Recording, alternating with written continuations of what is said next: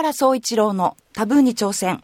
田原総一郎です。よろしくお願いします。アシスタントの本郷明美です。どうもよろしくお願いしますえーさて田原さん、はいい、よいよ、えー東京都知事選挙が始まります。まあ、公示がねになりまして、えーいよいよという感じがするんですが、やはり、えー、増添洋一さんが有利というふうに言われています。うんただ、注目度は、やはりこの細川森弘さん、元首相の細川さんに、小泉さんがん。バックアップしているという、ここがなんか注目なのかなと思うんですが、だからあのはい。そうこれからね、わかんないのは、おそらく、細川さんのね、車に小泉さん乗って、二人で車の上で、ね、ツーショット。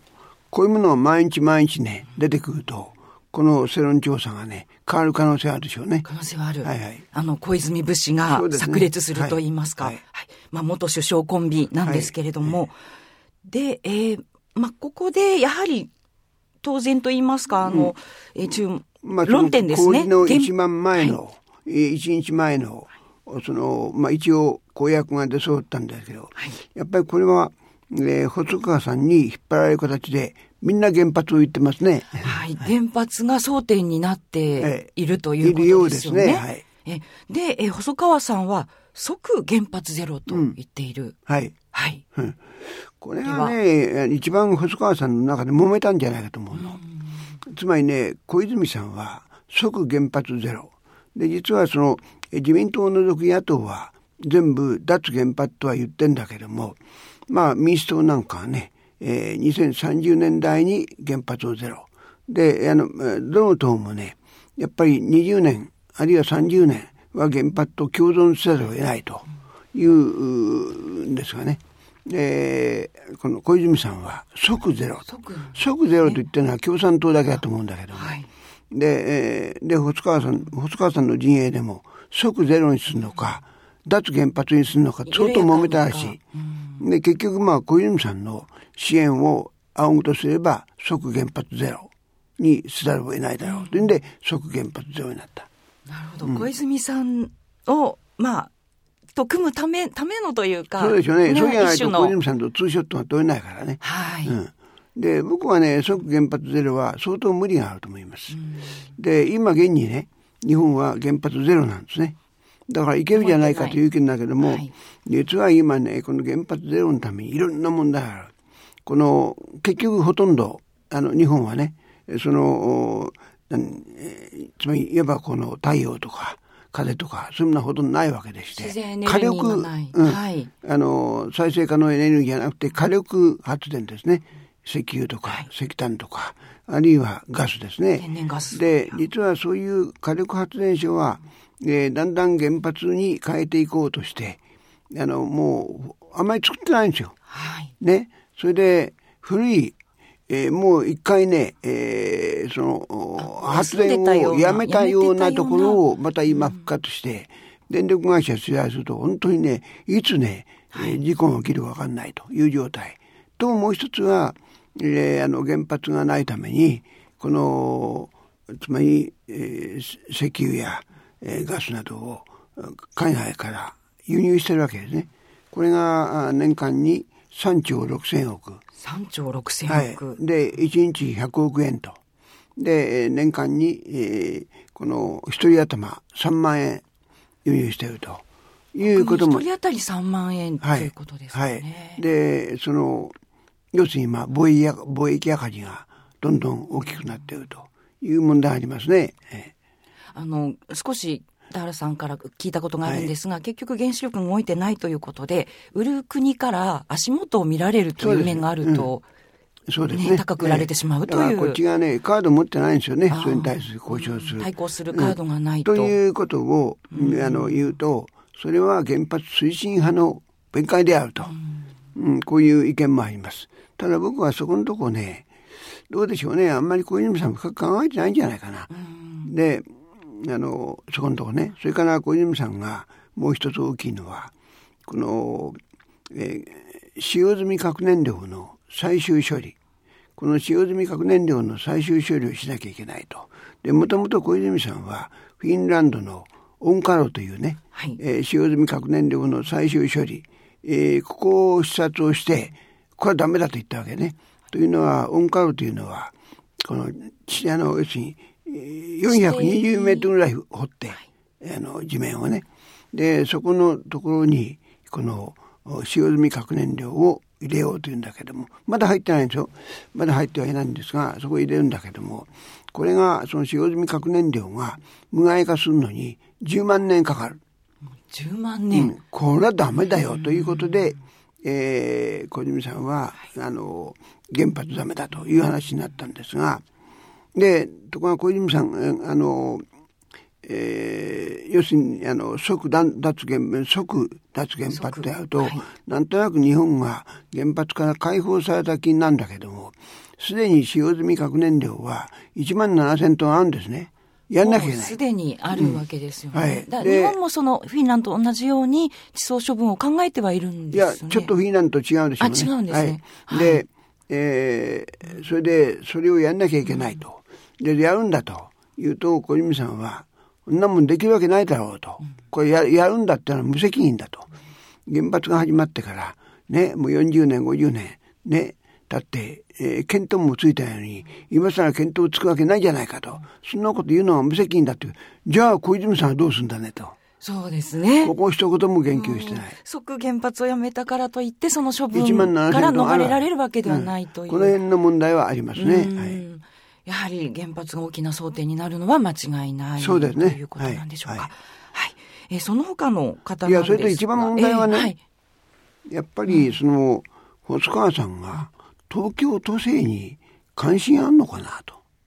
うん東京都政に。えー、細川さんは、えー、熊本が地盤で、はい、熊本で2期やったんですね。2期やっって知事をやられて、はい、でそれから国会議員になって。になってという方ですよね。うん。はい、であまあ正直印象としてはもう引退して首相も9か月で辞めて、えー、はい、佐川急便の一件で、ね、1億円借りたという問題がえー、そうですよね。あの、うん、しかも今回、猪瀬さんが、まあ、特集会側から5000万受け取ったということで辞任した上での知事選ですから、はい、やっぱり佐川急便問題は、うんどうしてもこう。そう。で、ね、その記者会見で佐川急便問題を聞かれて、あんまり鮮明な説明はなかったですね。はい。そこがウィークポイントになるでしょうか。はい、かもしれません、それから、えっ、ー、と、あ、ではですね、すみません、お便り、都知事選について、はい、あの、いただいてますので、読ませていただきます。えラジオネーム、チャーリージャパンさん。えー、都知事選が盛り上がってきていますが、注目されるのは小泉元総理が細川元総理を応援していることですね。彼らの主張は反原発となっているわけですが、都知事選にはあまりふさわしくないテーマとも思えます。田原さんはいかが思われますか、うん、選挙はおそらく舛添さんが有利に戦うことが予想されますが、小泉さんは波乱を起こせるでしょうか？田原さんいかが分析されますか、はい、あのまあ東京には原発はないんですが、すね、だけど、まあその日本で一番大きな電力の消費地ですね。それからあの、えー、そのしかもさ東京電力からの電気を買ってるわけで、ね、東電の福島で事故が起きたというんで、僕は原発が、えー、そのね、争点になるのは東電だと思う。うん、うんただね、今さっき僕は細川さんの話したんだけど、松尾さんにも問題あるんですね。はい、松江さんについても松江さんはね、自民党を飛び出して、で、除名されてるんですよね。で、除名でだったんですね。えー、自民党から除名された。で自民党もね、除名した人を押すっていうのはいかがなものかと。そうか、今回。えー、はい。これもだからちょっとややこしいんだけど、うん、東京都連のね、本部は松尾さんを押してるんですね。と自民党の東京都連は増井さんをしている。はい、はい、えー、自民党本部は押してないんですよ。あ、そうなんですね。さすがにそれやっぱ除名したというその過去があるわけですか。それからまた松尾さんも、えー、自民党を飛び出して、自民党の批判をガンガンやってるんですね。もうこのね、自民党は再生は不可能であると。終わった党だと。だからね、その、えー、除名したまあ、そういうさんを押すのも問題だし、また除名されて、さらにどんどんバンバン批判した党に推薦を得てるってことも問題で。す。まあ、さん側としてもどうかというお話ですね。うん、ね。はい、なるほど、はい、そういうまあ過去を振り返るといろいろ、また都知事選が面白くなってくるかもしれませんが、他にはですね、はい、えー、まず、えー、玉上俊夫さん、うん、元、えー、自衛隊のうん、玉上さんはあの、その政策発表では随分慎重ですね、うん、あの災害の問題などを中心にして、あのまあおそらく玉上さんはね本音ではもっと日本の安全保障の力を強くする、で自衛隊がねもっと動けるそのね、いわゆる軍隊にしたいというのがあると思いますが、うん、そこをあんまり打ち出してないですね。はい。まだちょっとソフトに来ているということでしょうか。はいはいそしてですね、一人、あの、若手と言いますか、家入一馬さん。うん、はい。この方、平さん、お会いしたことしてます。うん、あ、そうの、どういう方なんですか？あの、はい、ね、えー、リバティっていうね、えー、その、リバティ。うん、あの、IT 系の。会社ではないんだけど、ややこしいんですね。リバ、うん、IT 系ですが、はい、要するに、この、ここにはいろんな企業が、の、があるんですよ。どっちかというとファミリーに近いんでね。で、あの、会社辞めたいと。ね、企業辞めたいというような、えー、ツイッターとか電話がかかってくる。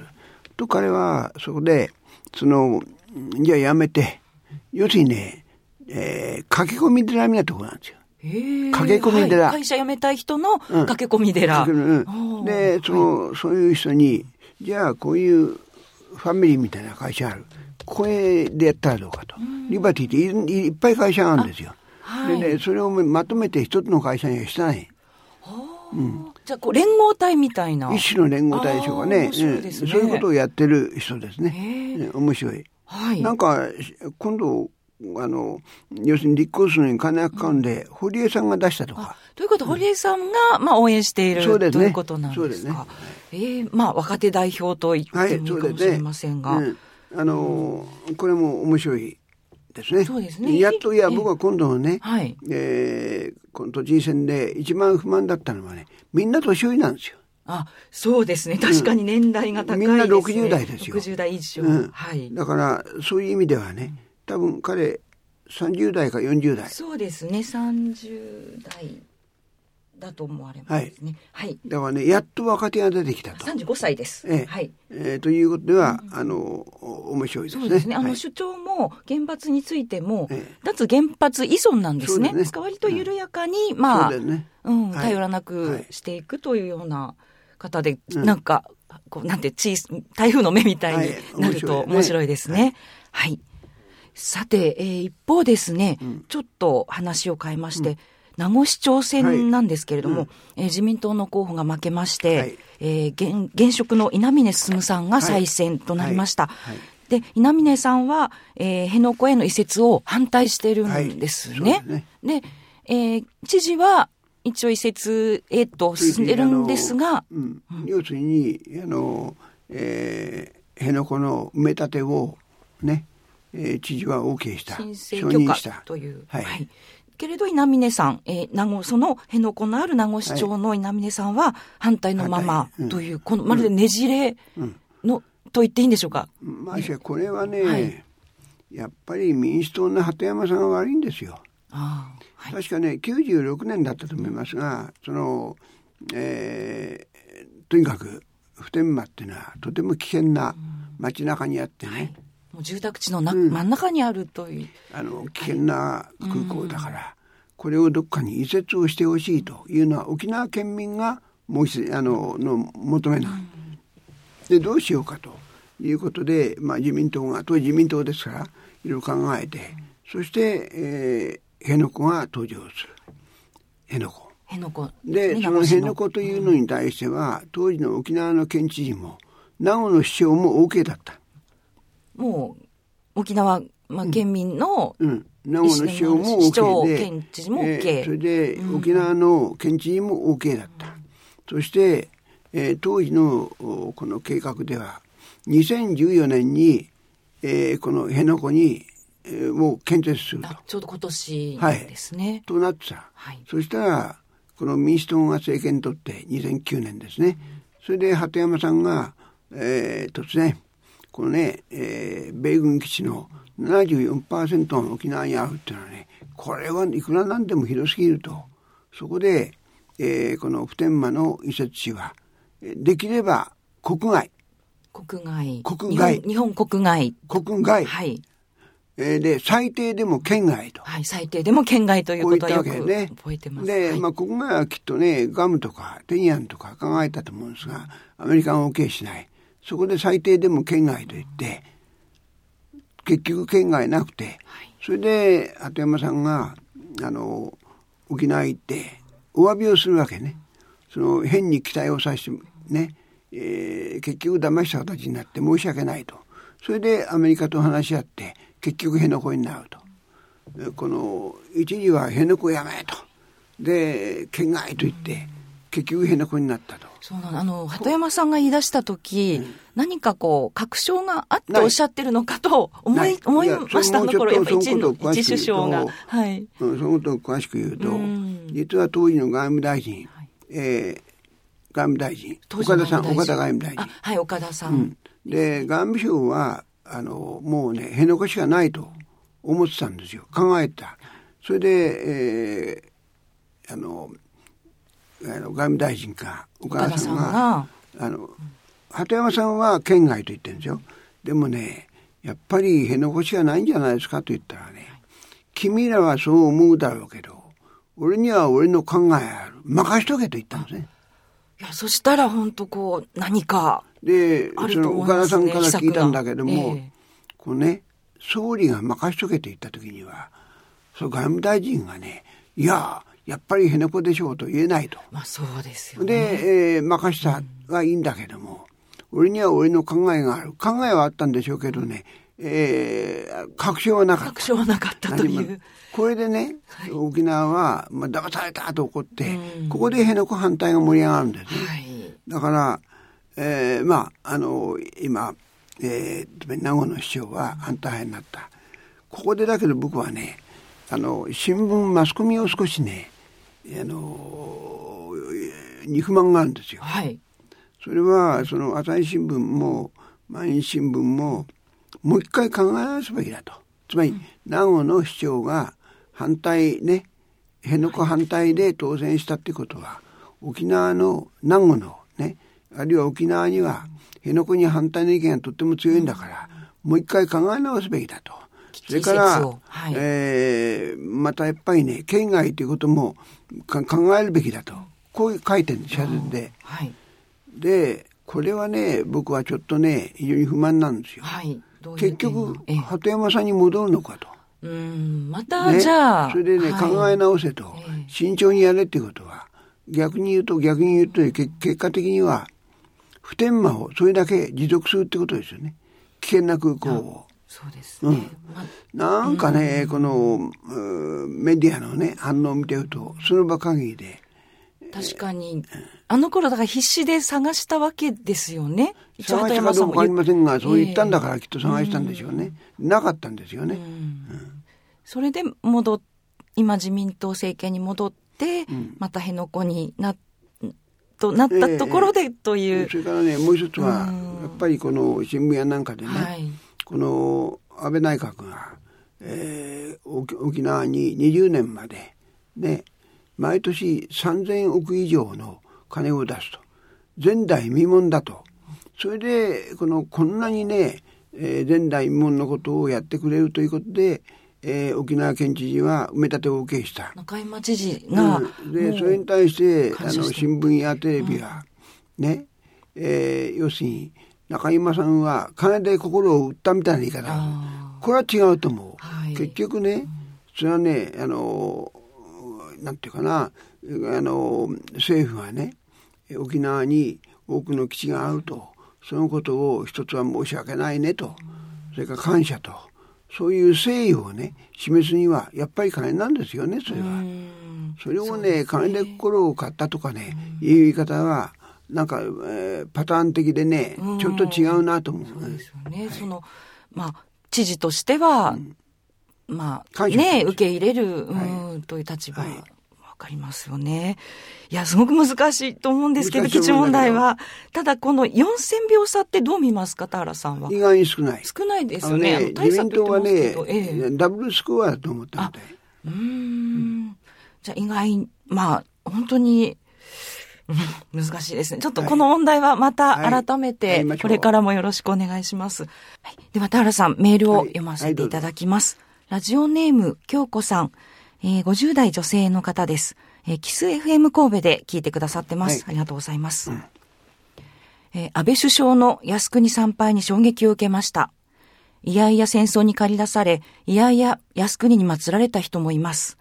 私が子供の頃、宗教的な意味で合死を拒む人の裁判がありました。うん私には首相の参拝は近隣諸国への宣戦布告であり、国民には国のために死ねと言っているように思えますというお便りです。あのね、これは小泉さんとね、話をしたことあるんですが、はい、小泉さんも靖国参拝をしたんですね。はい、で、まあ、靖国あの靖国参拝が問題なのは、つまりあの1978年に靖国に永久戦犯が合祀されたことなんですね。永久戦それまでは入っていなかった永久戦犯とされた政治家、うん、だからそれまでは天皇も靖国に参拝したわけね、はい、でこの永久戦犯の合祀が問題。であの小泉さんはじゃあ靖国に行かないっていうことは靖国に入っている310万のねあの戦死をしたした方たち、人たちをほっといていいのかと、うん、そこへ慰霊をしなくていいのかと、はい。で小泉さんで言うと自分は310万の戦死をした方々へのいろいろやって自分の頭の中には永久戦犯ないんだという言い方。でね問題は行くと永久戦犯問題。行かないと310万じゃほっといていいのかってという、難しい問題、えーうん、であので永久戦犯というのも実はねいろんな問題がありまして実はこの永久戦犯が戦犯にされた大きな罪ね、はい、平和に対する罪、ね。はい、東京裁判、はい、平和に対する罪。で平和に対する罪っていうのは平和を犯した罪っていうのは実はこれは、えー、太平洋戦争で日本が負けるに決まった頃終わりの頃、えー、ルーズベルトとチャーチルが、えー、裁判するときに平和に対する罪っていうのを作ろうと。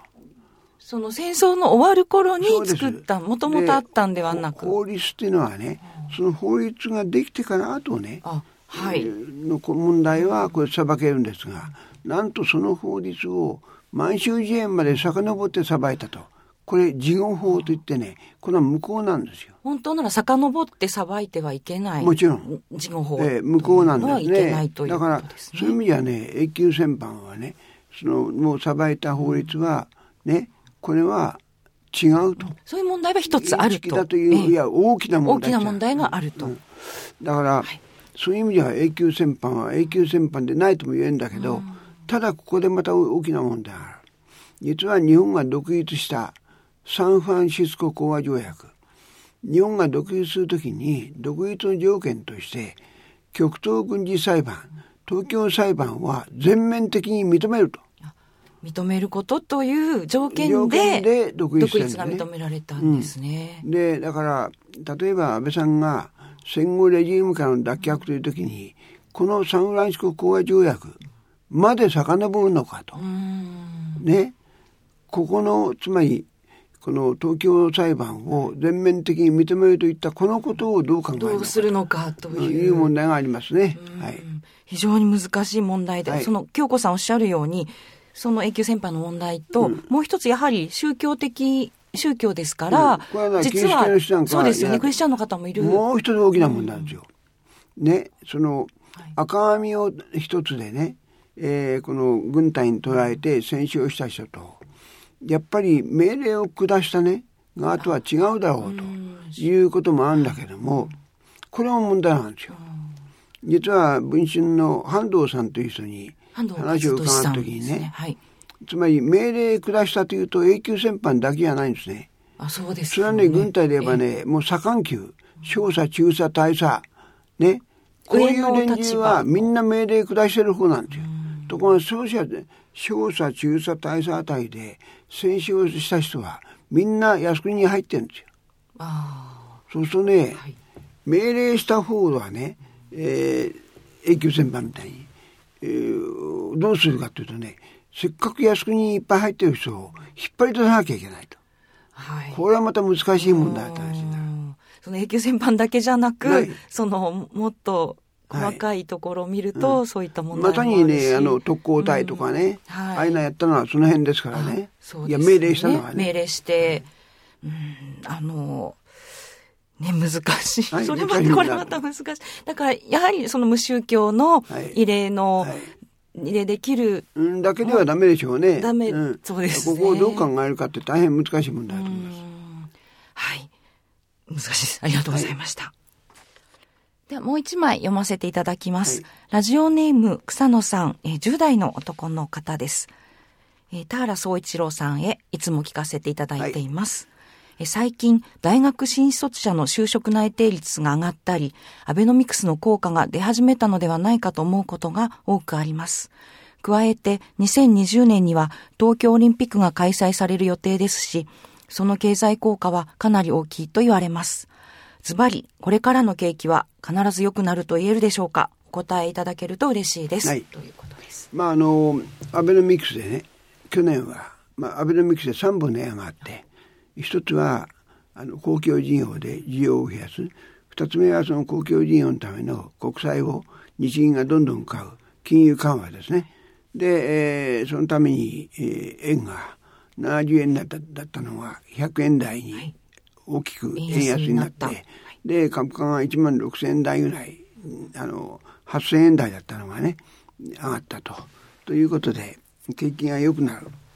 良くなったと言っても言われるんですが、これはつまり3本の矢の1本2本の矢で、この期待感なんですね。期待感が、まあ、やっぱ株も上,、ね、上げるし、うん、で、はい、3本目の矢、こうやって景気を良くするというのは、つまり2014年、今年なんですよ。3本目は今年。うん、3本目の矢がね、本当にこれはもう構造回復をしなきゃいけないんだけど、やれるかどうかという問題。それと、えー、今年は実は4月に消費税が3%上がります。で消費税が上がれば、これはやっぱりね、その影響で消費は落ちるでしょうね。だから消費税が上がって消費が落ちるんじゃないかと。それから本当に3本目の矢がね、えー、このまあこれはあの行動回復をしなきゃいけない。はい、できるかどうか。で実は、えー、これ竹中さん竹中平蔵さんが中心になってこの日本全体で変えるっていうのが難しいから特区を作ろうと。いろんな特区を作って、はい、そこで例えばねいろんなことをやっていこうと。例えば農業だったら農業特区。医療もね。医療特区。や、はいはいはい。うん、をやっていこうと。はい、でまあこれができるかどうか。本当はねえ東京都知事さんもこういうものが本当はテーマにならなきゃいけないんだけど、ね、原発がテーマがあって、肝心の経済の問題がね消えてますね今、じゃあまあ今年安倍さんがやりきれるのか竹中さんと組んででしょうか、う。ん、ええ、要するに今年はアベノミクスの正念場だと思う、はい、だから本当につまり景気が上がるのかどうか。この正念場です。でここでもしねやっぱり景気上がらないと。景気が良くなるというのは、需要が増えること。もう一つは、収入が増えること。国民の給料が上がること。はい、この辺が上がれば、まあ、成功だと。上がらないと疑問ありということなんでしょうね。そのお給料の面なんですが、はい、まあ、政府は経団連などにその働きかけてると聞きますが、はい、じゃあ企業がこれから上げるかというのもポイント。ううん。それもまたね、僕は大企業は上げると思うんだけども、はい、中小企業の給料が上がるかどうかが問題ですね。上げられるか、はい、ということなんですね。難しい問題です。はい。えー、草野さん、今年がちょっと。正念場。はい、正念場だということで、えー、またお便りをください。はい、ニュースなどもご覧になって、はい、お便りいただけたら嬉しいです。ありがとうございました。さて、番組では皆様からの質問をお待ちしております。田原さんに聞いてみたいことがある方は、オンザウェイジャーナル、田原総一郎の多分に挑戦、ホームページからお寄せください。その他、田原さんのツイッターやフェイスブックからでも結構です。ツイッターは、アットマーク、生田原。フェイスブックは、田原総一郎で検索してみてください。お待ちしております。田原総一郎のタブーに挑戦、そろそろ別れの時間です。この時間をお送りしてまいりましたのは、田原総一郎と、本郷明美でした。どうもありがとうございました。本当にどうもありがとうございました。